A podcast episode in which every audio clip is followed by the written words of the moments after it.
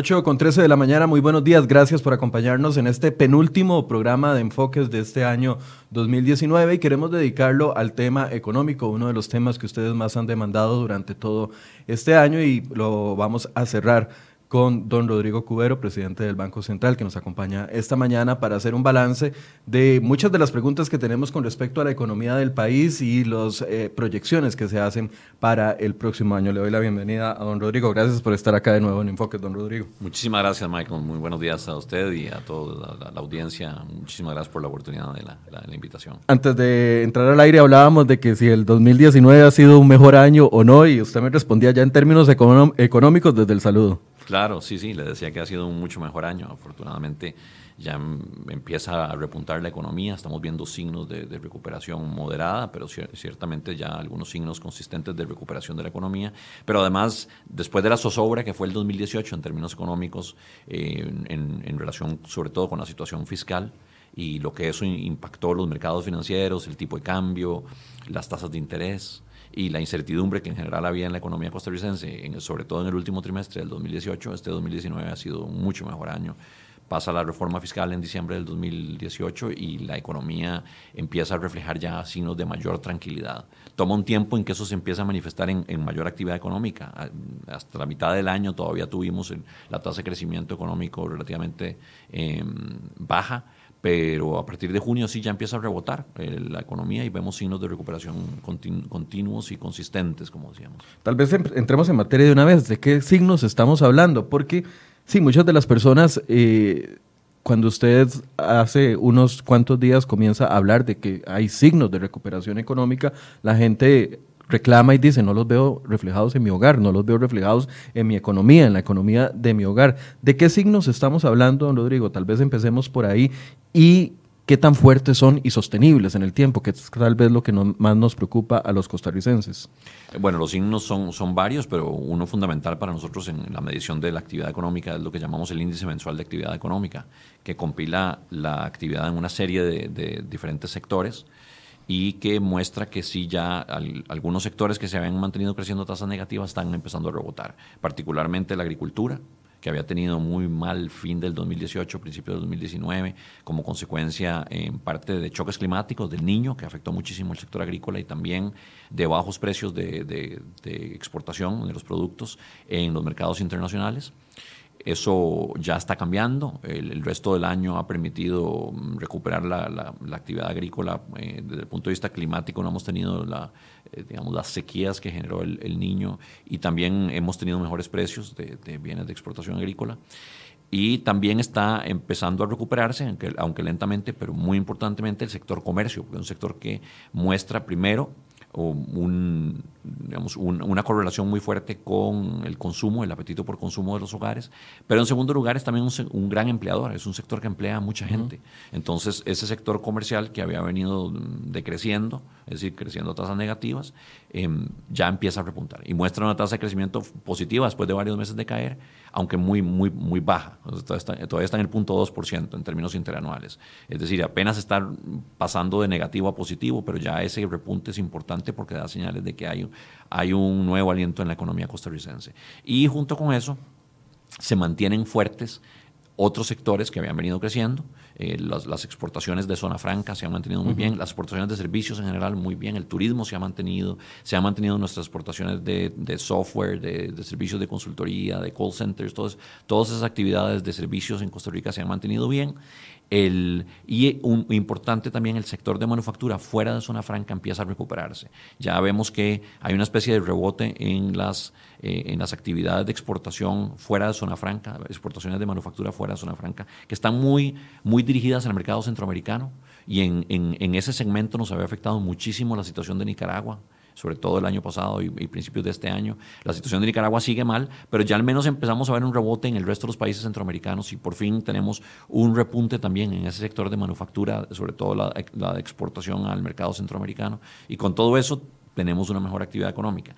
¿Qué falta? Todavía el sector construcción. En términos interanuales, esto es cuando comparamos un mes contra el mismo mes del año anterior, a octubre eh, esa actividad de construcción está creciendo a tasas negativas todavía. Pero si lo vemos trimestre contra trimestre, es decir, el, trimestre que termina en octubre contra los tres meses inmediatos anteriores, ya ahí vemos un repunte también del sector construcción, que también, como en el caso del sector agrícola y en el caso del sector comercial, se trata de un sector que es muy importante en el empleo. Entonces, el repunte en el sector construcción eh, revela que hay una posibilidad de que empecemos a revertir la situación de altísimo desempleo que se había dado en la economía costarricense. Ahora, esos repuntes serán, yo obviamente sé que usted no tiene una bola de cristal para decirnos a cómo se va a mantener esos indicadores a, un plazo de tres, seis meses, pero esos repuntes responderán, y voy a hablar específicamente del sector comercio, por ejemplo, que usted dice que comienza eh, un leve, una leve recuperación. ¿Se puede que sea solamente por la temporada o por la época navideña, por la llegada de aguinaldos, que la gente vuelve a, invertir o a sacar su dinero para invertirlo en compras. O sea, puede ser una, puede llamarlo así, una ilusión de la época en el tema de, eh, específicamente de comercio antes de preguntarle por el sector agro. Bueno, eh, es cierto que el sector, eh, perdón, bueno, sí es cierto que el sector comercial recupera significativamente su actividad siempre a finales de año como consecuencia de la Navidad. y esto, esto es así todos los años, de manera que cuando nosotros comparamos el, digamos, el periodo navideño de este año contra el anterior, estamos ya de, alguna forma controlando por eso, por ese fenómeno que nosotros en economía llamamos la estacionalidad. Es decir, si uno simplemente comparara eh, la actividad en los últimos tres meses del año contra los del tres meses anteriores, pues sí de alguna forma está metiéndole un ruido porque la actividad económica repunta en, en la época de Navidad. Pero cuando compara la época navideña, el último trimestre del año, en, en, el 2019 contra el trimestre contra el mismo trimestre del año anterior ya está también reflejando la Navidad anterior. Entonces, ahí lo que estamos viendo es si este periodo navideño es más fuerte que el anterior. Y eso sí lo estamos viendo. Entonces, eso nos da cierta tranquilidad de que, en efecto, ya la, la economía está empezando a salir adelante. Pero yo entiendo eh, que para los hogares todavía no todos los hogares van a sentir este repunte eh, inmediatamente. Algunos lo están sintiendo, otros no porque tenemos primero todavía una situación de desempleo alta y esto eh, va a tomar un tiempo. El desempleo siempre lleva un rezago en relación con la actividad económica. Es decir, la actividad económica empieza a repuntar y solo al cabo de algunos meses empieza a ver uno eso, esa mayor actividad económica reflejarse en un menor desempleo. Y en segundo lugar, una situación que también afecta mucho el bienestar de los hogares en este momento es que están muchos hogares muy altamente endeudados. Y por eso mucha gente todavía no ha sentido el alivio. A pesar de que ya poco a poco hemos empezado a ver una reducción en tasas de interés, que eso les debería permitir un desahogo a los, a los hogares que están muy altamente endeudados, esa, altas, esa situación de alto endeudamiento sí le pone un freno al consumo. Y, yo entiendo que mucha gente, eh, especialmente en esta época que quisieran pues, consumir más y, comprar regalitos, etcétera, eh, no lo están pudiendo hacer porque tienen una alta situación de, endeudamiento, que es, es, importante que se vaya reduciendo en Costa Rica. Y para eso ahora podemos hablar un poco, pero eh, la reducción en tasas de interés es importante, que los hogares también dediquen una porción mayor de, de sus ingresos al ahorro para que vayan bajando deuda, a bajar deuda, a bajar deuda hacia adelante va a ser importante. Entonces que se soquen un poquito la faja en los, en los meses que siguen eh, para que puedan ir reduciendo la deuda y consecuentemente el nivel de gasto que tienen que dedicar a, los intereses, que es, que es desafortunado. ¿no? Uno quisiera que, que, una parte importante del gasto de los hogares vaya a educación, a salud, a entretenimiento también, a, alimentación, pero no que se vaya a intereses y, hay mucha gente muy altamente endeudada que está teniendo que dedicar una parte importante de sus ingresos a los intereses. Ojalá que conforme va repuntando la economía, los hogares logren ir dedicando una parte de sus ingresos a reducir deuda para que puedan respirar, para que puedan tener más oxígeno. Sí, volviendo a la, pregunta, entonces, ¿puede que esta leve recuperación en el sector comercio eh, responda en parte a la gestión, a la, no, no, no logré decir la palabra, a la temporalidad o al, estacionalidad. gracias. Al fin de año que la gente tal vez se libera un poco más de las preocupaciones o se embarca un poquito más, pero más allá de eso, también se refleja una recuperación en ese sector, porque se lo pregunto porque ha estado aquí la Cámara de Comercio en, recientemente, no más de un mes, y mostraba serias preocupaciones con respecto al sector, la, la gran cantidad de locales cerrados, la gran cantidad de desempleo que se ha generado en ese sector en específico, y entonces como que contrasta con lo que usted nos está diciendo. Sí, en efecto ha sido un, año duro para el sector comercial, porque como decíamos, tiene ya varios meses de mostrar un crecimiento económico negativo, pero empieza a rebotar eh, en términos trimestrales hace ya unos dos o tres meses y en términos interanuales, esto es el, último mes para el que tenemos datos, que es octubre, comparado con octubre del año anterior, ya muestra también un crecimiento positivo. Es decir, que ya vemos un rebote en ese sector que es muy importante para el empleo. Pero sí ha sido un año duro para el sector comercial. Por eso realmente nos reconforta ver que se está dando ya ese repunte finalmente en el sector comercial. Y lo que nosotros vemos en términos de los mm, promotores, las fuerzas que impulsan el crecimiento económico, es que sí se va a dar un crecimiento sostenido en el, 2000, en el 2020. Es decir, que, vamos, que esa recuperación que ya inició en el 2019 se va a mantener en el 2020. ¿Cuánto nos traumatizó, nos golpeó el año 2018 y cuánto nos va a tomar llegar por lo menos a estar de igual a como estábamos en otros años anteriores donde no veíamos un sector comercio tan afectado? Puede ser una curva, no sé, de seis meses, de un año, de dos años. O sea, ¿cómo, cómo lo están viendo ustedes a mediano y largo plazo?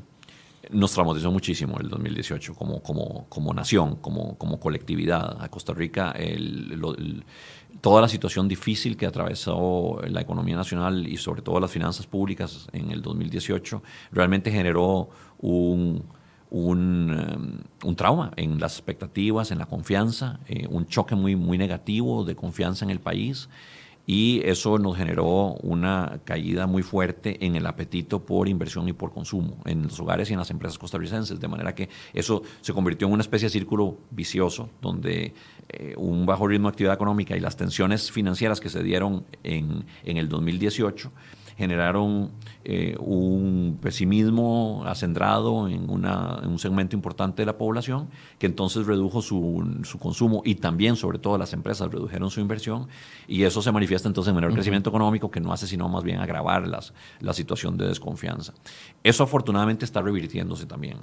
Porque un factor fundamental aquí de desconfianza y que, que tuvo muy preocupada la población costarricense era, antes de la aprobación de la reforma fiscal, justamente la incertidumbre sobre si, se iba a aprobar o no la, reforma, sobre si el país se iba a ir a una especie de abismo fiscal, como hemos tenido a principios de los 80, una crisis donde el gobierno no hubiera podido hacer pago de sus deudas o incluso de sus salarios, una situación realmente de iliquidez severa del gobierno que ya estábamos empezando a enfrentar y afortunadamente logramos revertir como consecuencia de la aprobación de la reforma fiscal.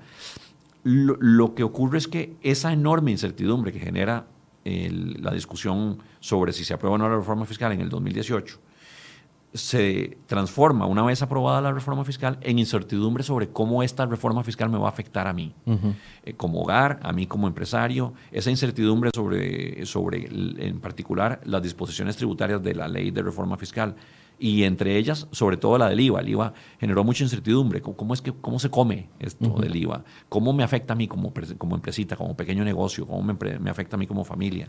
Hubo mucha incertidumbre sobre esto y esa incertidumbre también tiene un impacto negativo sobre el crecimiento económico. Pero afortunadamente las, las disposiciones tributarias de la ley de reforma fiscal, la ley 9635, entran en vigencia a partir del 1 de julio de este año y desde, desde ese entonces están funcionando y funcionando bien, hay que decir, está recolectando muy bien esos impuestos, de manera que han tenido el, rendimiento que se esperaba e incluso mayor.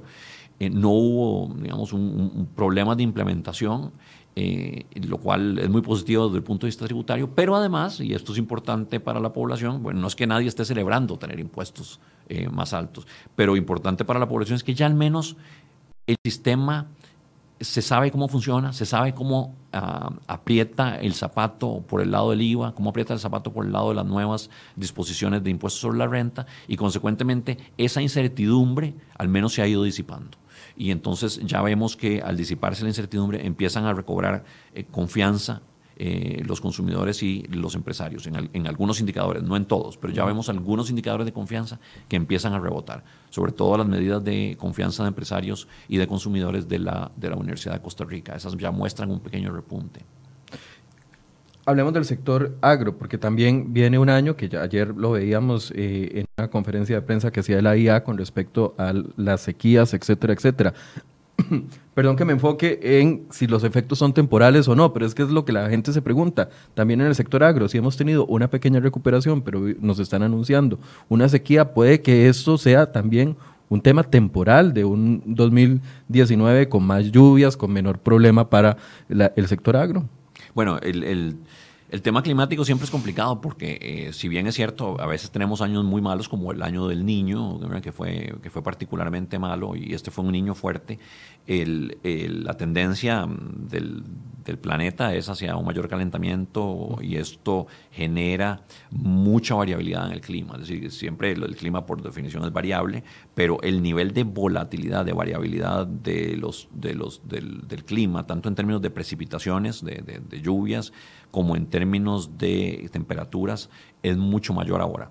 Y esto, esto está generando mm, fenómenos de, inundaciones y sequías más frecuentes que las anteriores. Entonces, pues sí enfrentamos una tendencia hacia eh, las consecuencias del, cambio climático que está enfrentando el mundo y ahí tenemos que ver como país cómo mitigamos y em, paliamos los efectos de este calentamiento global. Pero en términos, mm, digamos, más inmediatos, este año, en, cuanto al, efecto climático, va a ser mucho más benigno que el, eh, es lo que nos dicen, digamos, los que saben de esto, los meteorólogos, que, el año anterior. O sea, ciertamente que los meses que transcurrieron entre, entre, digamos, junio del 2018 y junio del 2019, esos 12 meses fueron particularmente malos. Eh, tuvimos un verano muy seco muy, muy seco, como consecuencia del niño. Y en algunos lados tuvimos también inundaciones que no debieron haberse dado y que también afectaron cultivos. Entonces, esa variabilidad en el clima con choques inesperados que se dio en esos 12 meses en particular, eh, no se espera que se den en estos otros 12 meses que estamos, que estamos transitando ahora. Entonces, la recuperación podría ser sostenida. La recuperación podría ser sostenida. A, lo que voy con estos dos temas, don Rodrigo, perdón que lo interrumpa, es que si la, el efecto aguinaldo y el efecto fin de año, y si el efecto de, de muchas lluvias durante el 2018 eh, no van a afectar esa leve recuperación o el sostenimiento de esa leve recuperación que ustedes ven en estos dos sectores en específico. No, y yo creo que yo creo que tenemos ahora sí una tendencia hacia la recuperación em, sostenida. En el, caso de, del sector comercio y la construcción también, que son importantes empleadores, eh, eh, creo que Em, para esos sectores es importante la reducción en las tasas de interés que se ha venido dando. Hay, para todos los sectores en realidad es importante esto, pero hay sectores que son muy sensibles a las tasas de interés, construcción particularmente, porque es, es un sector donde el financiamiento es, es fundamental y, y, las mejores oportunidades de financiamiento en este momento son ciertamente una, un factor muy positivo para, para, la recuperación del sector construcción. También lo es para el sector comercio, sobre todo el, de, el comercio de bienes duraderos, de bienes de consumo duradero, vehículos, eh, electrodomésticos, que, que, también muy a menudo o casi siempre se, son, son adquiridos vía financiamiento. Para esos, para esos sectores es muy importante la, la, mejora en las condiciones crediticias en Costa Rica y esto es un factor fundamental. Nosotros desde el Banco Central hemos tratado de empujar las tasas de interés a la baja. Nosotros mismos con nuestra tasa de política monetaria. Ayer la ajustaron todavía Ayer la volvimos a reducir, a reducir 50 puntos base, es decir, medio punto porcentual. La bajamos de 3.25% a, 3, a 2,75%. Y, y esto es una señal más del esfuerzo que está haciendo el Banco Central por eh, reactivar la economía costarricense vía mejores condiciones crediticias. Esto toma un tiempo en, hacerse sentir en las tasas de interés, sobre todo las activas, las tasas de interés con las que prestan los, los, bancos. que es la tasa de interés fundamental para efectos de reactivación económica. Eh, toma, toma un tiempo en que se haga sentir en esas tasas, pero, pero ciertamente este proceso está ya llevando una tendencia a la baja en las tasas de interés que esperamos que se refuerce en el 2020 y que con, con, con esas mejores condiciones crediticias los bancos eh, empiecen a, dar más crédito al sector, a, los sectores que son muy intensivos en empleo. Y con eso sí ya los hogares en el 2020 deberían empezar a sentir una mejora significativa en, sus, en, sus, en su situación financiera. Ya usted se me adelantó un poquito porque quiero llegar a la economía del hogar. Antes de eso, eh, la, apertura de más créditos con la decisión que toman con respecto al encaje mínimo legal de los bancos y que esto ofrece o pone en disposición mayor cantidad de créditos junto con la reducción de tasas de interés ven ustedes como las dos claves que podría recuperar el sector construcción, que es uno de los que, como usted bien nos ha apuntado, eh, genera mayor cantidad de empleos en el país? Sí, así es, así es. Y esto, Aquí hay una, una danza, se necesita eh, que haya buenas condiciones crediticias para que repunte el crédito, pero también se necesita que haya un apetito por el crédito.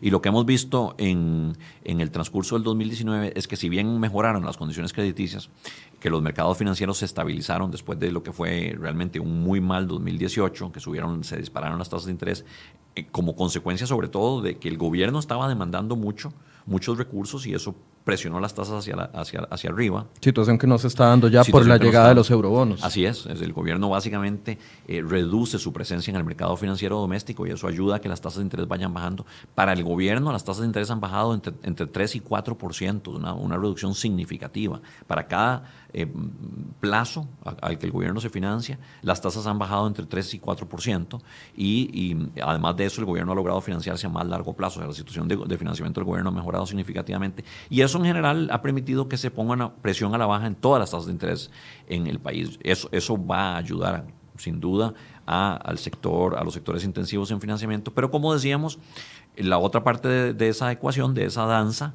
es que los sectores mismos demanden crédito, tengan apetito por crédito, que eso depende de sus expectativas, cómo están viendo las cosas a futuro, porque el crédito puede estar muy barato, pero si ellos no ven expectativas de buenas ventas a futuro, de, buenas, eh, de, buenos prospectos para sus negocios, eh, y en el caso de la construcción, claramente estamos hablando de construcción residencial, construcción para espacios comerciales, espacios industriales, tienen que ver la posibilidad de esas ventas a futuro, eh, tienen que ver expectativas positivas eh, de, actividad económica y, y, eso no se había manifestado por lo menos en la primera mitad de este año. Entonces la demanda por crédito había estado relativamente baja.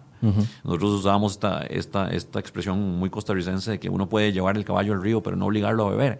Nosotros desde el Banco Central y el sector financiero habíamos hecho una serie de reformas, incluyendo reducciones en tasas de interés, reducción en el encaje mínimo legal, como usted mencionaba, algunas eh, reformas regulatorias, modificaciones regulatorias que tendían también a facilitar el acceso al crédito a los hogares y las empresas pero no habíamos visto un repunte en el apetito por el crédito, en la demanda de crédito por parte de los consumidores y las empresas, ya ahora sí empezamos a verlo. ¿A partir de cuándo empezaron a verlo? Empezamos a ver eso básicamente cuando uno ve trimestre contra trimestre en las cifras de, de, la, eh, del comportamiento del crédito, hace como tres meses o cuatro. Empezamos a ver ya que hay un rebote también en, en, la demanda de crédito, tanto en colones como en dólares. Por lo menos se estabilizan las, operaciones de crédito en, en, dólares que estaban cayendo y las de colones empiezan a crecer a tasas más altas. Todavía moderadas, pero ciertamente se recuperan. Y cuando hablamos con los bancos, si nos dicen que ven que ven ya un repunte en la actividad, en la actividad eh, empresarial, en, el crédito a las empresas. O sea, puede que se estén gestando muchos créditos que todavía no se están materializando o que son proyectos que vienen y, que apenas se están financiando o están buscando las fuentes de financiamiento y que se puedan ver a, mediano o corto plazo. Así es, y justamente el sector construcción, del que hemos venido hablando porque es importante en, el, en el, campo del empleo, como lo es el comercio, como es la agricultura, todos son importantes, pero estos son sectores que son muy intensivos en mano de obra. El, en el sector construcción, lo los proyectos tienen una gestación larga, o sea, hay un largo trámite de permisos, de, todos sabemos lo que es el, el via crucis de los, de los permisos de construcción, y bueno, ese, eso eh, implica que cuando un, una empresa de construcción empieza a ver em, renacer en los proyectos, eh, sí va a tomar un tiempo en que eso se refleje en mayor crédito y mayor actividad de construcción, pero ya el, ya el, proceso de, de, de trámite de, de proyectos de construcción está está dándose. Eso es lo que nos dicen los bancos, ya están los proyectos de construcción tocándoles las puertas a los bancos, eh, bancos grandes, eh, y esto, aunque no se refleja en el cortísimo plazo en las cifras de crédito, porque esos créditos se van a materializar cuando los proyectos ya hayan tenido sus permisos, sí va, ciertamente sí nos da una confianza eh, fuerte en que en el 2020 vamos a ver un repunte del sector construcción. Ya usted había hecho una pequeña introducción con la explicación de las tasas de interés, pero la pregunta específica, los hogares, ¿cuándo vamos a sentir o empezar a sentir en la economía de los hogares esa recuperación o esa leve recuperación que ustedes están viendo ya en los sectores macro? Para, para, el caso de los hogares importa la, conducta de los salarios y, y, para eso, es decir, que los salarios vayan mejorando y para eso tenemos que eh, ver que se empieza a dar un repunte en el mercado laboral y sobre todo que se empieza a dar una disminución en el desempleo. Esto, esto va a ser muy importante. Eh, esperamos ya en el 2020 ver una, una tendencia a la baja en, el, en la tasa de desempleo que, que, ha estado muy alta, está en 11,4% en este momento. Eso, Casi es fundamental. Personas. Así exactamente. Y, tenemos, y la otra gran, el otro gran determinante de, la situación de, los hogares va a ser el rumbo de las tasas de interés, como decíamos, porque al haber muy altos niveles de deuda entre los hogares, ciertamente que se les reduzcan las tasas de interés les va a dar un alivio, un oxígeno para poder, para poder consumir más. Pero los bancos lo están haciendo, don Rodrigo. O sea, ustedes les han seguido la pista, no sé, con los créditos que ya están colocados o con los créditos a futuro. La reducción de tasas de interés que están experimentando los bancos se está traduciendo al usuario final, al ciudadano.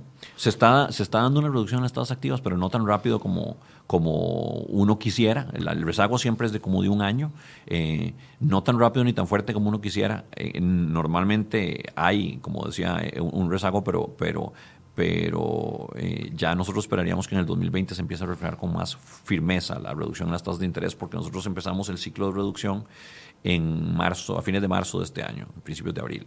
la primera reducción de la tasa política monetaria fue en los últimos días de marzo de, este, de este año 2019, de manera que si se tomara un año el proceso en manifestarse en, en, las tasas de interés activas, ciertamente ya en el primer trimestre del 2020 deberíamos empezar a ver un proceso más, más firme de reducción en las tasas de interés sobre los préstamos. o sea, ahí es donde iba. La gente lo va a sentir en las cuotas de los créditos. Así es. ¿Lo va a sentir más en las cuotas de créditos en colones? ¿Lo va a sentir más en las cuotas de créditos en dólares? ¿Cómo lo va a sentir? Las dos han bajado, las dos tasas han bajado, las, de colones y las de dólares han bajado, pero, pero en este momento nosotros sí hemos puesto un énfasis en reducir las tasas en colones y, y ojalá que eso se manifieste rápidamente en, en un bienestar mayor para los hogares. ¿De quién depende? ¿De los bancos? Sí, en este momento es, es una situación que, que, pasa por la confianza de la economía, pero también las condiciones financieras de los bancos. Eh, y ahí sí esperamos que ya en el 2020. Muchos bancos han puesto ya programas especiales de financiamiento para hogares, incluyendo los créditos de salvamento, ¿verdad? del que se ha venido hablando, para ayudar a los hogares que están muy altamente endeudados a que reestructuren sus, sus deudas y logren eh, fundir, fusionar diferentes créditos o deudas que tengan en una sola a un plazo más largo con una cuota más baja.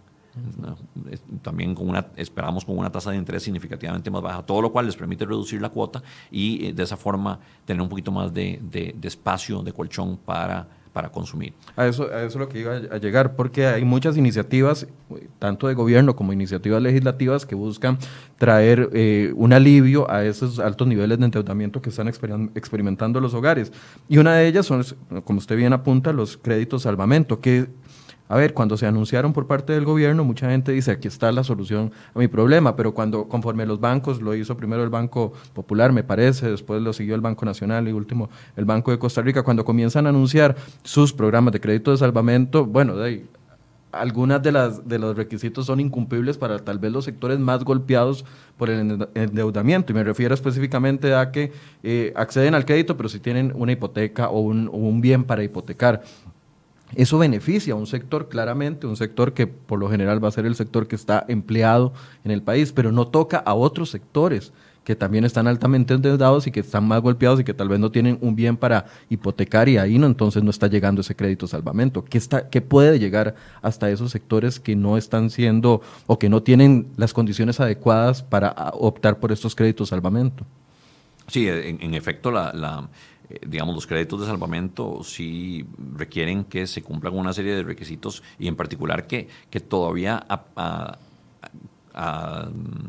como consecuencia de la reestructuración de las deudas, a partir de la reestructuración de, las deudas, el hogar tenga una viabilidad financiera. ¿no? O sea, eh, ya hay casos de niveles de endeudamiento tal que ni siquiera eh, la, fusión, la, la, convergencia de todas las deudas en una sola, en mejores condiciones, es suficiente para salvarlo. ¿no? Ya está en una situación financiera insostenible. En, esos casos, pues, eh, el hogar va a tener que entrar posiblemente en un proceso ya de de, reestructuración masiva de las deudas con sus, con, con sus acreedores o de impago, eh, lo cual es complicado porque les mancha el expediente crediticio y básicamente los, los expulsa del sistema financiero formalmente. Em, pero, pero muchos hogares están ya en una situación tal que no se ve viable que puedan pagar la totalidad de sus deudas y seguir, digamos, viviendo con un nivel eh, mínimo de consumo, ¿verdad? Que, también es necesario para, para que los hogares eh, mantengan su bienestar. De manera que ahí sí hay, hay algún segmento de los hogares que ya eh, están tan altamente endeudados para que, que, estos programas de salvamento ya ni siquiera pueden rescatarlos. Pero sí hay una buena parte de los hogares que tienen, que tienen situación una situación que en este momento es muy vulnerable, pero que una vez que fusionen sus deudas en una de mejores condiciones, sí podrían salir adelante. Para esas, algunos programas de salvamento piden em, garantías hipotecarias, pero no todos. Y justamente el énfasis es que se trate de deudas de, consumo, normalmente sin garantías hipotecarias, que se fusionen en, una sola, en un solo paquete de deudas eh, y que permita a los hogares esa, esa reducción importante en la cuota. Eso junto con la reducción en las tasas de interés, porque muchas de estas, muchas de estas operaciones de crédito están de por sí a tasa variable. Entonces, la cuota va a ir bajando conforme vayan bajando las tasas de interés. Y normalmente la cuota, eh, la cuota está referenciada o la tasa de interés está referenciada a la tasa básica pasiva y esa tasa básica pasiva se ha ido, se ha ido reduciendo. Queremos que se reduzca más eh, y esperamos que en el 2020 siga su tendencia a la baja, pero eso también debería irle eh, reduciendo gradualmente la cuota a los hogares. Y por supuesto también hemos tenido una situación de alto endeudamiento en dólares de muchos hogares. Eh, la situación de más tranquilidad en el mercado cambiario eh, durante el 2019 ha permitido una reducción en la cuota para los hogares que estaban endeudados en dólares. En el 2018 sí tuvimos una situación muy crítica donde el tipo de cambio llegó hasta 630, ustedes recordarán, ¿verdad? Y ahora... Claro, yo tengo crédito en dólares, lo recuerdo muy bien. usted lo sufrió. Muy bien, lo recuerdo. y para, para hogares como el, como el, suyo, definitivamente la, la reversión en esa presión cambiaria muy fuerte que tuvimos en el último trimestre del 2018 tiene que haberse reflejado en una reducción en la cuota. Ahora, a ver, yo sé que el Banco Central no es el responsable de que los hogares se hayan endeudado, etcétera, etcétera, pero eh, cuando salen los créditos salvamento como una opción para poder liberar algún sector de la población, ya sabemos de que no va a cubrir a todo el sector de la población que está endeudado. Desde la perspectiva de ustedes, ¿debería existir otro plan diferente para ese otro sector que está completamente hundido en deudas y que por sus responsabilidades. O sea, nadie les está evadiendo la responsabilidad, pero que definitivamente al Estado le interesa que esas personas no estén en la condición de impago, de, quiebra, de recolección de bienes, etcétera, etcétera. ¿Debería existir otro programa o debería el mercado simple y sencillamente actuar como, como actúa con sus fuerzas y punto? Bueno, ciertamente eh, eh, esta es una, situación importante para el país. El, nivel de endeudamiento de los hogares afecta el nivel de bienestar de, muchos hogares costarricenses y por supuesto que esto se vuelve un tema de política pública muy importante. Eh, no, no hay varitas mágicas para esto, pero digamos, ciertamente la mejor, el mejor programa de salvamento para, para hogares altamente endeudados es una recuperación económica. Es decir, es asegurarse que la situación del mercado laboral, los niveles de salarios y de empleo vayan mejorando gradualmente, porque, porque en muchos casos el alto endeudamiento se debe a situaciones de desempleo. Eh, y hogares que han, que han caído en una situación de reducción significativa de sus ingresos, que han tenido que financiar el nivel de consumo que mantenían y consecuentemente se han endeudado muy fuertemente. Para esos hogares la, eh, la solución sin duda pasaría por una mejor situación en el mercado laboral. el, hay una porción de, hogares que también están muy altamente endeudados, ahí sí ya por una actitud que se podría considerar irresponsable de parte de los acreedores, de las entidades financieras. Eh, y de muchos hogares mismos, porque aquí estamos hablando de adultos. uno, tiene, que asumir sus responsabilidades. Tiene que asumir sus responsabilidades. Y hay un segmento importante de, hogares en, en el público en particular que han tenido un alto nivel de endeudamiento como consecuencia de la facilidad que para los acreedores representaba el poderles reducir de su salario, la deducción del salario, de las cuotas de los préstamos. De manera que para muchas entidades financieras era muy cómodo eh, prestarle a un funcionario público porque sabían que podían aplicarle una deducción de su salario eh, y, de esa forma garantizarse el, pago de las deudas. Y resulta ser que hoy en día muchos hogares en el sector público están recibiendo cheques mensuales de 5 o 10 mil colones. Eso es lo que les queda después de todas las deducciones. Eh, y, son, y son hogares que no necesariamente son de ingresos bajos en principio. Lo que pasa es que el ingreso se les reduce a casi cero como consecuencia de ese altísimo nivel de endeudamiento. Ahí juegan la conducta tanto del deudor como de los acreedores que me parece que irresponsablemente abusaron de esta, de esta oportunidad que se les daba de la deducción del salario.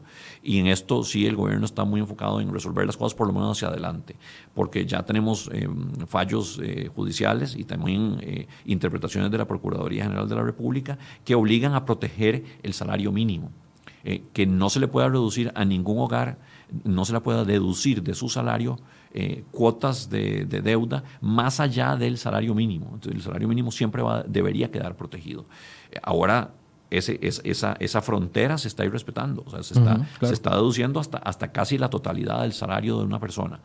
Para, para adelante, el hecho de que no se pueda reducir, deducir salario más allá del salario mínimo y se proteja por lo menos esa, esa porción del salario, va a obligar a las entidades financieras a tener mayor responsabilidad y mayor cuidado al otorgar un crédito. Y eso, eso va a ir también hacia futuro ayudando a la situación de desempleo. Pero para quienes ya están endeudados más allá del salario mínimo, eh, esta, esta, eh, digamos, estas disposiciones solo pueden eh, tomar lugar gradualmente, de forma que, de forma que digamos, se resuelva la situación de, una, de una manera prudente, tanto para la entidad financiera como para los, los hogares que están en esas, en esas situaciones. ¿Qué va a pasar con el tipo de cambio? Porque desde que usted llegó, el tipo de cambio lo ha acompañado como una sombra, desde que usted dijo, bueno, vamos a liberar un poco el tipo de cambio, no va a haber tanto proteccionismo. Llegó en su momento a 613, después el Banco Central ha intervenido y ha mantenido un precio que incluso algunos no los tiene contentos. Y de hecho, escuchemos lo que decía Cadexo, la Cámara de Exportadores ayer, que le hacían una solicitud explícita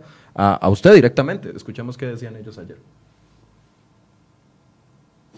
Podría ser 600 colones, que es un tipo que no perjudicaría a ninguno de, tampoco a los importadores, porque reconocemos que hay muchos costarricenses pues, que están endeudados en dólares. Creemos que podría ser un promedio el cual nos permite competir con estos países. Cadexco, las cámaras de exportadores piden un tipo de cambio cercano a los 600 colones. ¿Cómo lo ve usted? Bueno, vamos a ver, primero y muy importante enfatizar que nosotros no fijamos el tipo de cambio en el Banco Central. El tipo de cambio lo determina en nuestro régimen cambiario el mercado, las fuerzas de mercado. Y aquí nos estamos refiriendo a las fuerzas que determinan la oferta y demanda de divisas en, en cada momento en el tiempo, que tiene que ver con la fortaleza de las exportaciones, de las importaciones, de los flujos financieros ah, hacia nuestro país y desde nuestro país hacia el exterior. De manera que estos, estos eh, factores y que son también, eh, tienen estacionalidades propias, son muy importantes eh, como determinantes de lo que ocurra en el mercado cambiario. Por ejemplo, ahora está bajo el dólar porque han ingresado mucho dólar de, transnacionales que vienen, bueno, llegaron los eurobonos y las transnacionales también invierten para los aguinaldos, etcétera. Entonces el, tipo de cambio naturalmente se, va hacia abajo. Así es, o sea, no es, que, no es que el Banco Central está empujando el tipo de cambio a la baja, más bien al contrario, el Banco Central ha aprovechado esta situación de alta eh, afluencia de divisas en el país para, para comprar eh, divisas para, para, recuperar la posición de reservas y fortalecer la posición de reservas internacionales del Banco Central. De manera que si nosotros más bien no hubiéramos hecho nada, el tipo de cambio estaría mucho más bajo. Eh, estaría mucho más bajo. Por eso, pero usted comparte esa tesis de que un tipo de cambio de 600 colones mantendría contentos a todos los sectores. Bueno, ciertamente en lo del tipo de cambio siempre hay ganadores y perdedores. ¿no? los, como bien decía doña, doña Laura Bonilla en sus declaraciones, eh, directora ejecutiva de Cadexco, la, la situación de muchos hogares que están endeudados en dólares, pues no se beneficia con un incremento en el tipo de cambio, tampoco la de los importadores, por otro lado los exportadores sí se benefician con un incremento en el tipo de cambio es un, es un, es un macroprecio que, que tiene muchas, muchas implicaciones sobre la economía. Es muy sensible. Es muy, es muy sensible como, como, eh, como precio fundamental en, en, la economía costarricense, una economía que está muy abierta, que tenemos un, alto flujo de, intercambio comercial eh, y también de, de flujos financieros la, internacionales. Así que el tema del tipo de cambio es un, es un tema que siempre va a ser sensible para, para todos los sectores. Unos ganan, otros pierden cuando sube y otros unos ganan, otros pierden cuando baja. La, en este momento, digamos, lo que nosotros estamos viendo es una presión importante hacia la apreciación del tipo de cambio, que la hemos venido conteniendo más bien. Y esto tiene que ver con factores estacionales, como bien decía Michael, la, eh, esta época navideña es una época en que muchas empresas traen dólares y los convierten en colones para, para, pagar aguinaldos, para pagar salarios y para pagar impuestos. Entonces, típicamente en estos últimos meses del año se da una apreciación del tipo cambio. Eh, después, mm, en, en, enero o febrero se empieza a revertir un poquito esa situación. Eh, y, bueno, todos los días tenemos fluctuaciones. ¿no? Eh, digamos, ayer, ayer se depreció un poquito el tipo cambio, el día anterior también se depreció un poquito el, tipo cambio, pero la tendencia ha sido hacia la apreciación. O sea, hay, hay, variaciones dentro de una tendencia y la tendencia en, estos últimos, en estas últimas semanas ha sido la apreciación. Ahí influye mucho, más allá de estas situaciones estacionales de, de, pago de aguinaldos, pago de salarios, pago de, de impuestos, influye también la mayor confianza que ha dado el, repunte de la economía costarricense y que ha dado sobre todo la mejoría en la situación de las finanzas públicas. Eso, eso ha dado mayores, con mayor confianza a los inversionistas nacionales e internacionales que han traído flujos financieros en dólares y que entonces eh, presionan a la baja el tipo de cambio. Hay un, un, efecto confianza muy importante, aunado también, como decías, a la mayor afluencia de, divisas que llegan directamente al gobierno, vía eurobonos, vía créditos multilaterales. Por eso, la posición es dejarlo seguir, dejarlo que lleve el ritmo que el mercado le da y punto. No, no intervenir, a, a ver, más allá o extraordinariamente de la intervención natural que ha hecho el Banco Central en los últimos años. Sí, nosotros no, no, no, no tratamos de mover la tendencia del tipo cambio. Lo único que tratamos de hacer con nuestras intervenciones es mitigar las fluctuaciones violentas. O tratamos de suavizar los movimientos día a día del tipo cambio sin alterar su tendencia. ¿eh? Y, claramente aquí sí eh, ha habido una tendencia en esa dirección. Es una tendencia que yo creo que ha sido ya más, moderada. O sea, cuando, cuando llegamos al, punto máximo de tensión financiera en que el tipo cambio llegó hasta el 630, eh, poco después de eso se aprobó la reforma fiscal y el mercado se recupera significativamente y bueno, cae desde 6.30 hasta 6.60, básicamente, hasta 5.60, básicamente el tipo de cambio. Eh, después empieza a depreciarse un poco y llega como hasta 5.85, hasta 5.90, llegó, nos acercamos al 600 y después empezó a apreciar otra vez, pero lo que hemos visto a lo largo de los últimos, yo diría, seis meses, es, es una estabilidad relativa alrededor de precios que rondan entre el 5.65, 5.70 y 5.90, por ahí se ha, por ahí se ha acomodado el mercado, no ha fluctuado para arriba y para abajo, pero alrededor de... Pero por ahí lo ven para los próximos meses. Y sí, o sea, no es, no es, no es eh, eh, no es descartable que por ahí se mantenga más o menos fluctuando el tipo de cambio en los siguientes meses. Eh, hablemos de, yo sé que ah, en enero ya ustedes van a hacer el anuncio de las proyecciones de crecimiento económico, etcétera, etcétera, para este país y tal vez el cierre de eh, este año. Todos concuerdan en que el crecimiento, y yo creo que hasta ustedes concuerdan en eso, que el crecimiento económico que hemos tenido en este año y el que se proyecta cercano al 3% para el próximo año no es suficiente para eliminar la situación de pobreza que está viendo el país no es suficiente para eliminar la situación de que eh, presenta el país. Con los datos que han visto en, en el último trimestre, ¿creen que ese ajuste va a estar un poco más a la alza o no? Vamos a ver, nosotros eh, sí tenemos eh, expectativas positivas para el 2020. Vemos que esta recuperación que ya inició en la economía costarricense se va a mantener en el 2020. Las, las proyecciones específicas para el, para el año que viene las, las, revisaremos nosotros en, en enero con el programa macroeconómico del, Banco Central. En este momento todavía mantenemos la proyección que, que habíamos publicado en, en, julio, que es cuando se da la revisión de nuestro programa macroeconómico. ¿De 2 De 2,6. De 2,6 para el 2020. ¿Se va a cumplir eso? ¿Lo ven posible? El 2,6 para el 2020, sí. Es más, creemos, creemos que puede ser un poco más, eh, porque en efecto el, repunte ha sido importante. Entonces, si vemos un impulso, un momentum eh, importante en la, en la economía costarricense en este momento que tal vez nos pueda llevar a cifras por encima del 2,6. Pero aquí, el, digamos, la, la, revisión de esas cifras se dará ya oficialmente en el mes de enero y las publicaremos a finales del mes de enero como, como manda la ley, que es cuando debe publicarse el programa macroeconómico. Eh, y, ahí sí veremos cómo, cómo se están dando las cifras y haremos una, una, proyección más, más acertada, más ajustada para el 2020. Pero en este momento sí vemos que el 2006 es perfectamente, que, perdón, que el 2,6 es, es, perfectamente factible. Eh, pero eh, bien decías, Michael, que eso no es una tasa de crecimiento suficiente. El país está para más y tiene que aspirar a más. Para, para seguir reactivando la economía y acelerando la tasa de crecimiento económico, importa seguir trabajando en la construcción de confianza. Claro que nosotros, desde el punto de vista de, la situación financiera en el Banco Central, eh, tenemos, eh, digamos, la maquinaria para tratar de empujar las tasas de interés a la baja y vamos a seguir trabajando en esa dirección en la medida en que ello no comprometa el objetivo inflacionario del Banco Central y es lo que hemos venido haciendo. La inflación, de hecho, está muy contenida. Eh, de hecho, lo que hemos visto es que la inflación ha venido bajando y eso nos da el espacio para poder reducir tasas de interés y tratar de, de impulsar la actividad económica. Pero eh, esta, esto no es, no es suficiente. Eh, la mejora en las condiciones crediticias y la mejora en la confianza van a ayudar a que la economía repunte y tal vez vuelva a su potencial, crecimiento potencial de 3,5% gradualmente. La llegada de una segunda aprobación o una segunda emisión de eurobonos ayudaría a eso. Sin duda, sin duda, porque es también. Que los diputados ahorita están dudando. Bueno, ellos, ellos siempre han sido muy, eh, muy claros en que para que la Asamblea Legislativa le dé acceso al gobierno a un financiamiento externo, el gobierno tiene que mostrar claras señales de compromiso con el, cumplimiento de la reforma fiscal y en particular de la regla fiscal y el capítulo de remuneraciones eh, de, de, esa reforma fiscal. Es decir, que tiene que ponerle un freno al gasto público en línea con lo que quiere, lo que dicta la regla fiscal. Que veo muy comprometido al nuevo ministro de Hacienda en esa misma línea que ya le había dictado doña Rocío Aguilar. Así es, Rodrigo Chávez. Que me haya nombrado como el próximo ministro de Hacienda con, de Costa la reforma fiscal que había trazado doña Rocío Aguilar. Y eso eh, debería ser también una, un, un respiro, una señal de confianza para los señores diputados y las señoras diputadas más eh, el, presupuesto que presentó el gobierno para el año 2020, que también es un presupuesto plenamente en línea con la regla fiscal, de hecho, incluso por debajo del techo de crecimiento del gasto que había fijado la regla fiscal. Entonces las señales están dadas. Las señales están dadas. O sea, los diputados no deberían de tener duda en este momento de una, de una segunda emisión o, no sé, en, grupo para los próximos tres años, como si había dos años, creo. no, era por cuatro años. Era un programa inicial de cinco, años. Ya se dio el primer desembolso. El segundo, lo que, lo que quedaría de ese programa sería un programa para cuatro años. Para cuatro años. 4.500 millones de dólares, que serían en principio 1.500 el primer año y 1.000 los restantes tres años. O sea, esa aprobación o, o ese posible financiamiento cambiaría la historia de nuestro crecimiento económico para los próximos años.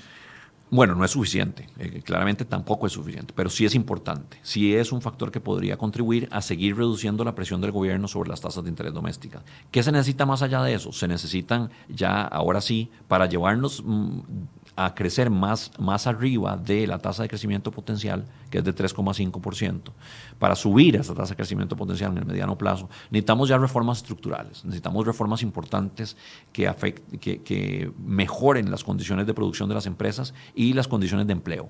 Y ahí sí tenemos una agenda importante de, reducción de costos de producción.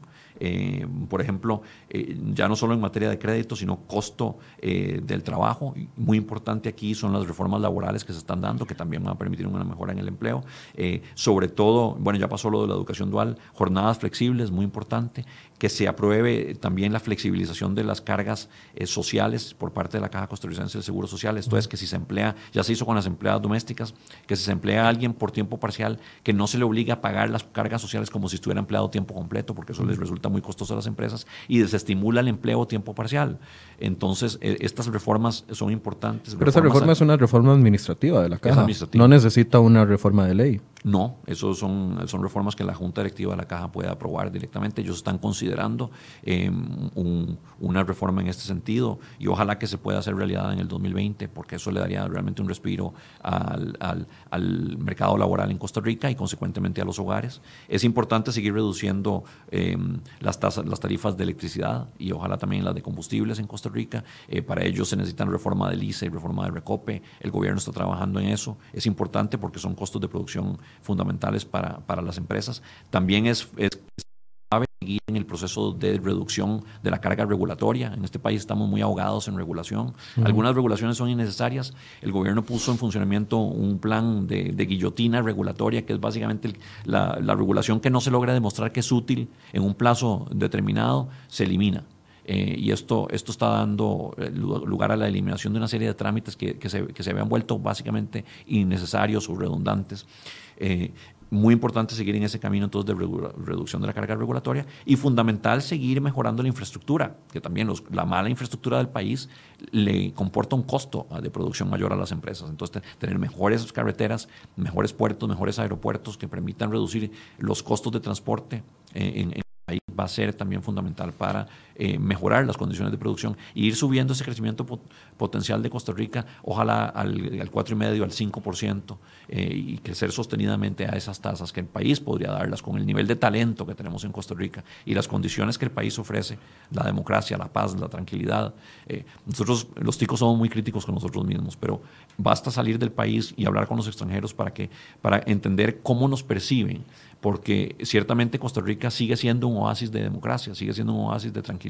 Y aunque los niveles de criminalidad afectan a, sectores importantes de la población, comparados con muchos otros países, Costa Rica es, es, considerado un país muy tranquilo. De manera que, y eso no, no simplemente son palabras, la gente lo vota con los pies. Hay mucha gente que se viene a vivir a Costa Rica, muchos eh, norteamericanos, canadienses, europeos que se vienen a vivir a Costa Rica porque respiran esa paz, esa tranquilidad y, y realmente tenemos condiciones eh, eh, tanto mm, físicas como de talento humano, como de, como de institucionalidad democrática, que nos permiten ser un país que crezca al 5%. En, en esta ecuación que usted dice que nos puede llevar a una senda de crecimiento mayor, ¿qué peso tiene eh, ley de empleo público? ¿Qué peso tiene reforma del Estado, que no se está dando en este momento, al menos como un proyecto integral, si no se están dando algunos cambios? para algunos muy leves, pero ¿qué peso tiene eso para que esos dos proyectos de ley, o bueno, al menos el de empleo público, para que se pueda concretar eventualmente? Eh, porque algunos dicen, ya con el capítulo 3 de la ley de fortalecimiento de finanzas públicas ya se cumplió lo que se tenía que hacer en empleo público. ¿Qué opina usted? Es, muy importante entender eso. No, no, es que ya se cumplió todo, porque hay mucho que resta por hacer en, materia de empleo público, pero ciertamente el, el impacto más importante desde el punto de vista fiscal eh, que se va a hacer en los siguientes años ya se hizo en términos de, remuneraciones, que fue el capítulo 3 de la reforma fiscal.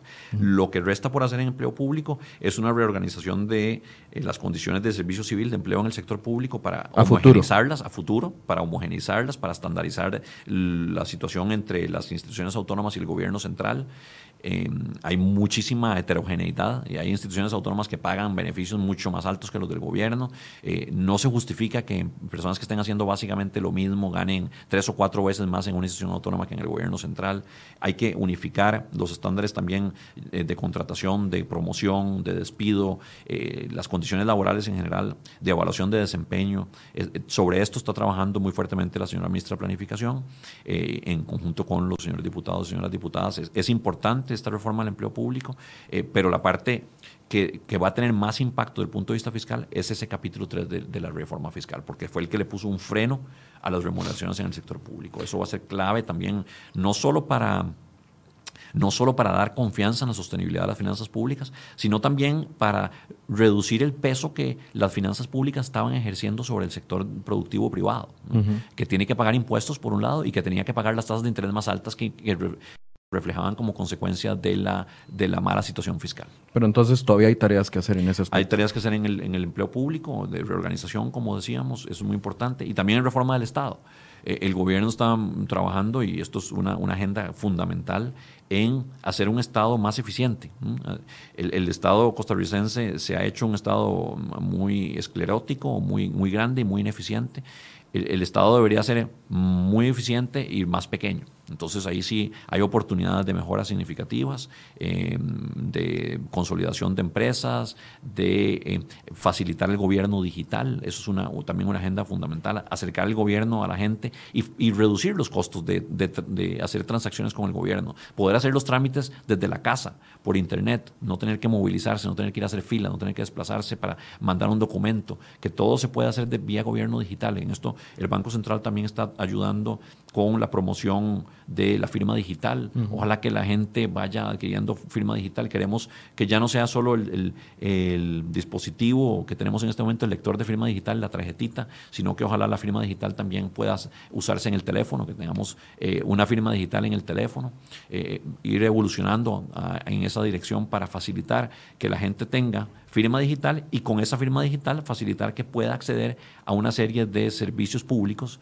eh, de manera que el, gobierno esté a disposición de la gente desde sus casas. Eso va a reducir considerablemente los costos eh, para, la para la gente, para los hogares y para las empresas. Pero esa tarea se está haciendo, sí. Sí, hay un esfuerzo muy Porque digamos, cuando se habla de reducción del Estado, ya, ya yo sé que ya se me está venciendo el tiempo que teníamos pactado, pero no quiero irme sin estas dos cosas. Cuando usted habla de reducción del Estado, hacer un Estado muy eficiente, que se nos hizo esclerótico y muy grande, eh, uno pensaría, entonces va a haber un buen impulso, digamos, para una fusión o, fusión de instituciones, eliminar duplicidad, etcétera, etcétera. Pero cuando vemos que el presidente, por ejemplo, ni siquiera se toma, eh, no quiere dar el paso a cerrar una institución como el CNP, entonces uno entra en duda de si esa tarea se está haciendo o no, sabiendo que el CNP es una institución que básicamente no está funcionando para, para mantener a su planilla.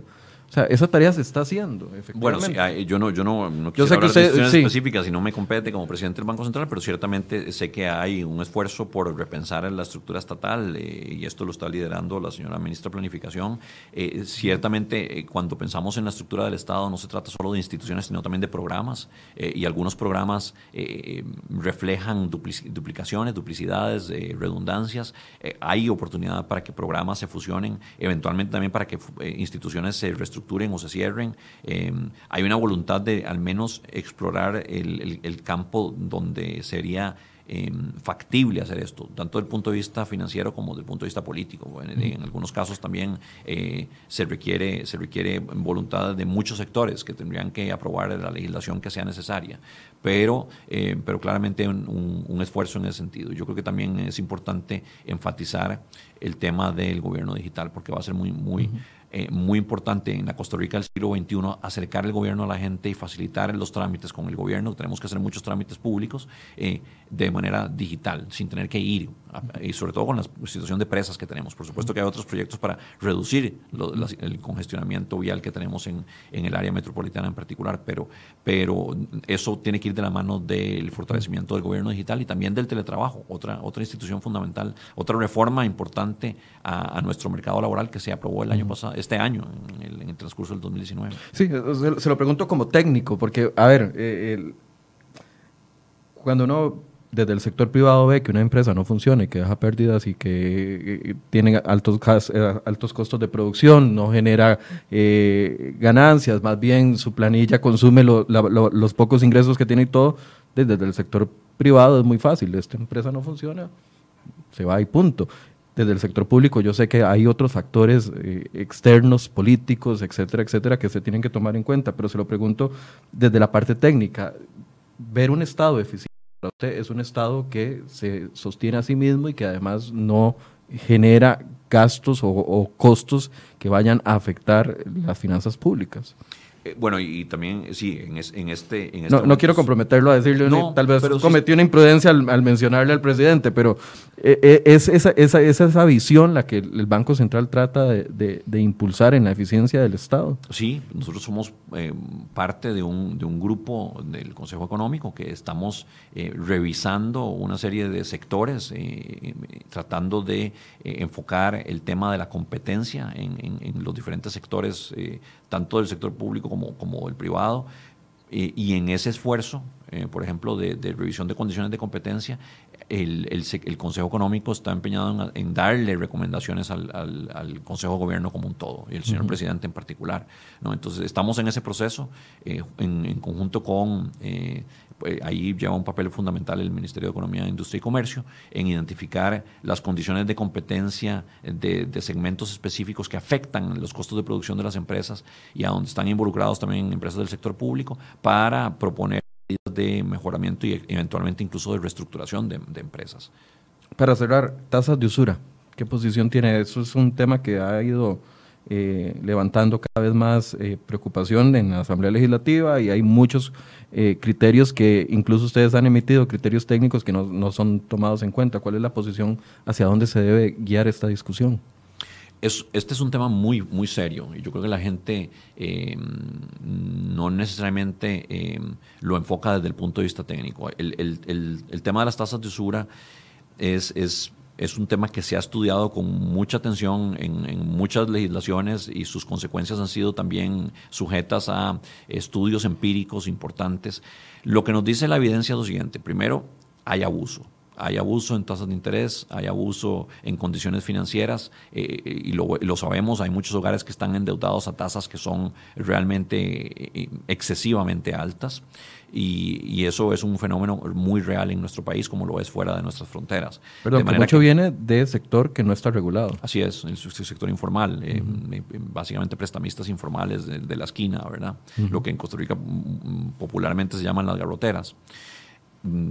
Pero no solo, también digamos hay, hay otros prestamistas eh, que no están supervisados, pero, pero, que son, son empresas formales, pero que dan crédito, eh, y donde en algunos casos eh, sí se pueden dar tasas de interés altas, más arriba de lo que uno consideraría que digamos es justificable. Pero es muy importante entender que no toda tasa de interés alta es una tasa de usura, es decir, no, no el hecho de que una tasa de interés sea alta no significa que la empresa que está otorgando el crédito a esa tasa está abusando eh, del deudor porque hay operaciones específicas de crédito que comportan un costo y un riesgo muy altos. Y para que la entidad financiera que otorga ese crédito esté dispuesta a otorgarlo, tiene que cobrar una tasa de interés alta. Estamos hablando de las tarjetas de crédito. Tarjetas de crédito y crédito al consumo en general. ¿Por qué son altos los costos del crédito al consumo y las tarjetas de crédito? ¿Y por qué es alto el riesgo? En una operación de crédito intervienen los siguientes factores, y voy a tratar de decirlo rápidamente, pero esto, es fundamental para entender por qué eh, algunas tasas de interés altas no son de usura. Intervienen en primer lugar el monto del crédito y el plazo del crédito. ¿Por qué? Porque a la hora de otorgar un crédito, una entidad financiera incurre en costos fijos. Es decir, eh, dar un crédito de 100 mil colones no es mucho más barato en términos de los costos de papeleo y trámites que tiene que hacer la entidad financiera que dar un crédito de 100 millones de colones o dar un crédito de, 100 mil millones de.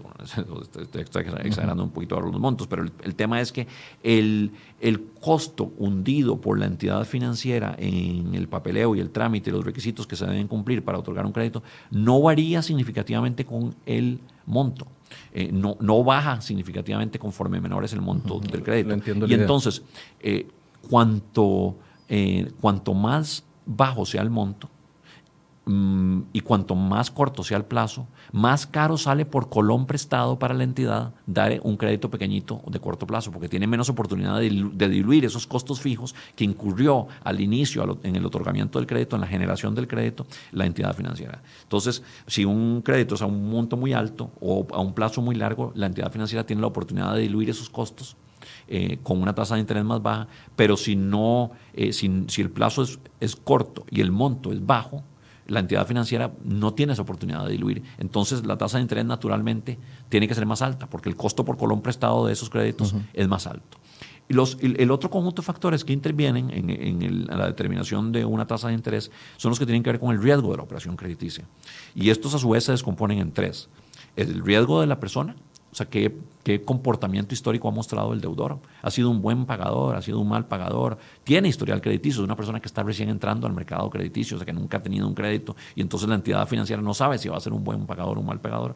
Dos, las garantías. ¿Qué garantías se ofrecen para este crédito? ¿Hay garantías buenas? ¿Hay una hipoteca? O, hay fianzas? ¿O hay prendas? ¿O no hay nada? O no hay nada. Y tres, eh, ¿cuál es el el destino que se le va a dar a los fondos. ¿no? Y, digamos, claramente eh, no es lo mismo prestar a una entidad em, digamos, a una empresa agrícola que va con el crédito a comprar maquinaria eh, y que va a otorgar como, como garantía la prenda sobre esa maquinaria y va a poner esa maquinaria a funcionar y a producir y a aumentar la capacidad de pago de esa empresa, que darle un crédito de consumo a una persona que, se va, a consumir eh, esos, recursos en, no sé, en un viaje o en, o en una televisión de pantalla plana o en consumo absolutamente legítimo, pero ciertamente eh, algo que no necesariamente aumenta la capacidad productiva del deudor. Entonces, el destino los fondos también importa. ¿Qué, ocurre? Como consecuencia de todo este análisis, es clarísimo que los créditos al consumo, que son normalmente de bajos montos, de cortos plazos, que no tienen em, buenas garantías, que son destinados al consumo y no a actividades productivas, y, para, y que en muchos casos son otorgados a, deudores que no tienen historial crediticio del todo o no tienen uno bueno, necesariamente tienen que acarrear una tasa de interés alta.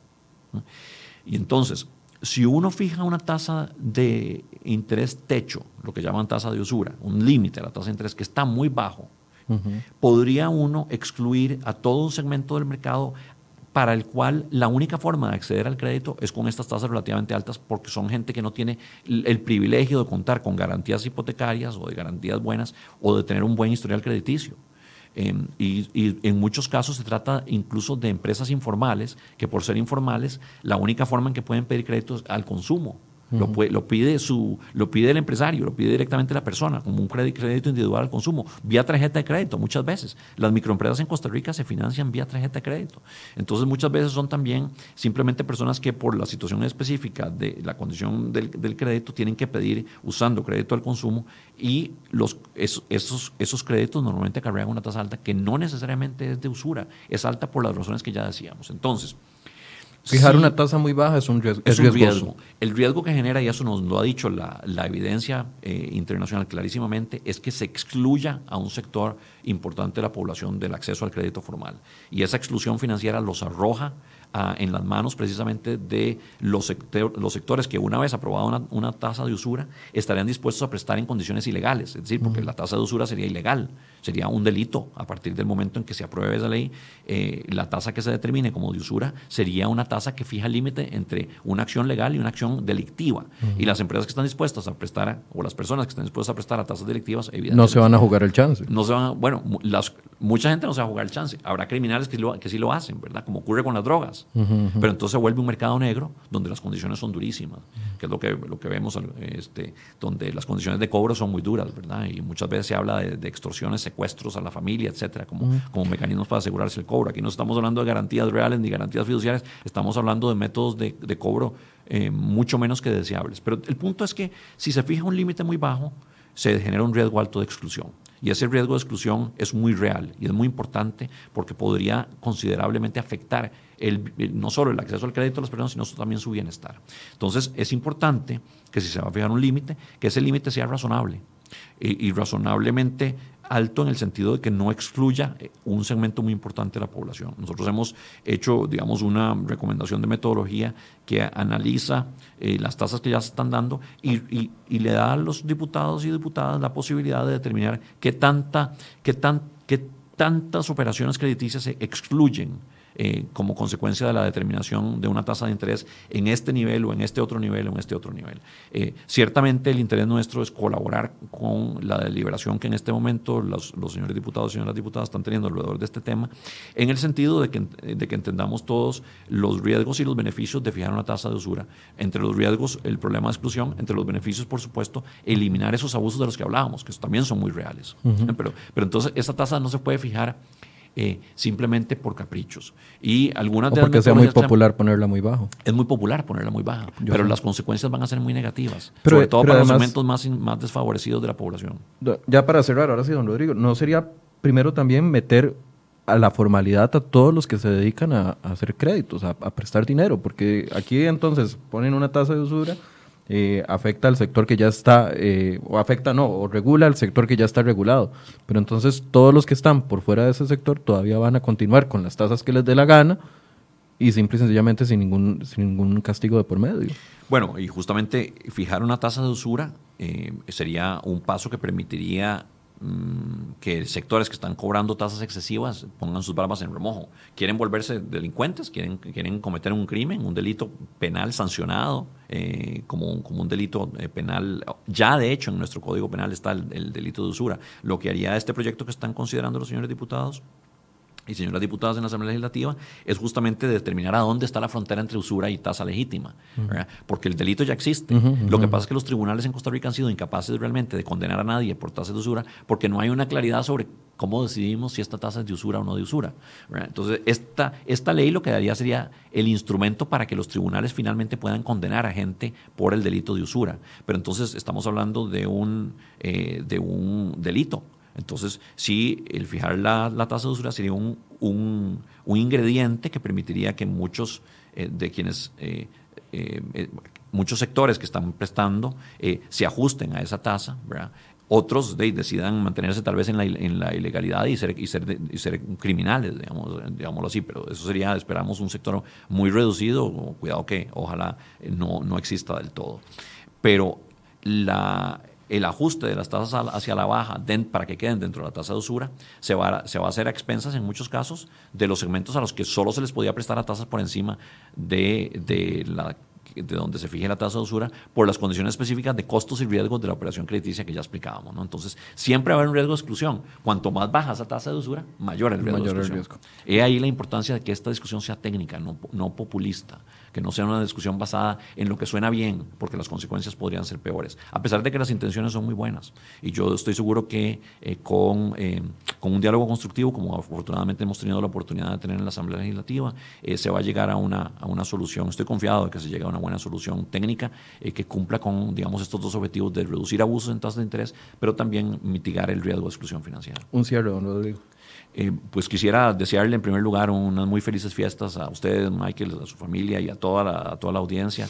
Eh, una muy feliz Navidad, muy felices fiestas, eh, muy próspero año 2020 y también desearles que puedan disfrutar de su aguinaldo en una forma responsable, prudente. Ojalá quienes reciban aguinaldo puedan dedicar una parte de ese aguinaldo al ahorro o a la reducción de sus deudas, es decir, que lo gasten en forma prudente, invitarlos a a la prudencia financiera y también invitarlos a que sigan teniendo confianza en nuestro país. La economía está repuntando, tenemos muchas cosas para sentirnos orgullosos eh, de, este, de este hermoso país.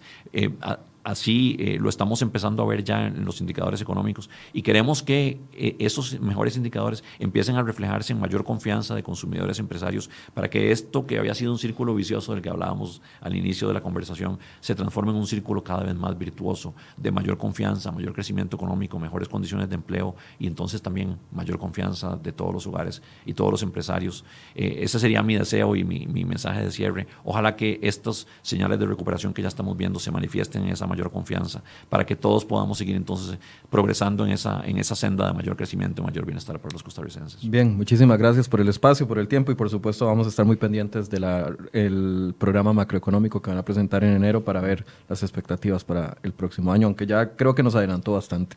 Muchas gracias, Michael. Gracias también y también a ustedes, gracias por su compañía. Mañana último programa del año de Enfoque. Los invitamos a que nos sintonicen a partir de las 8 de la mañana y recordarles que todas las entrevistas quedan disponibles en la página de cereoy.com, en nuestro sitio y también en nuestras redes sociales, tanto Instagram como Facebook. Ahí los pueden consultar y repetirlos si quieren ver o no les quedó claro alguno de los aspectos que nuestros invitados han aclarado en sus entrevistas. Muchas gracias por su compañía y muy buenos días.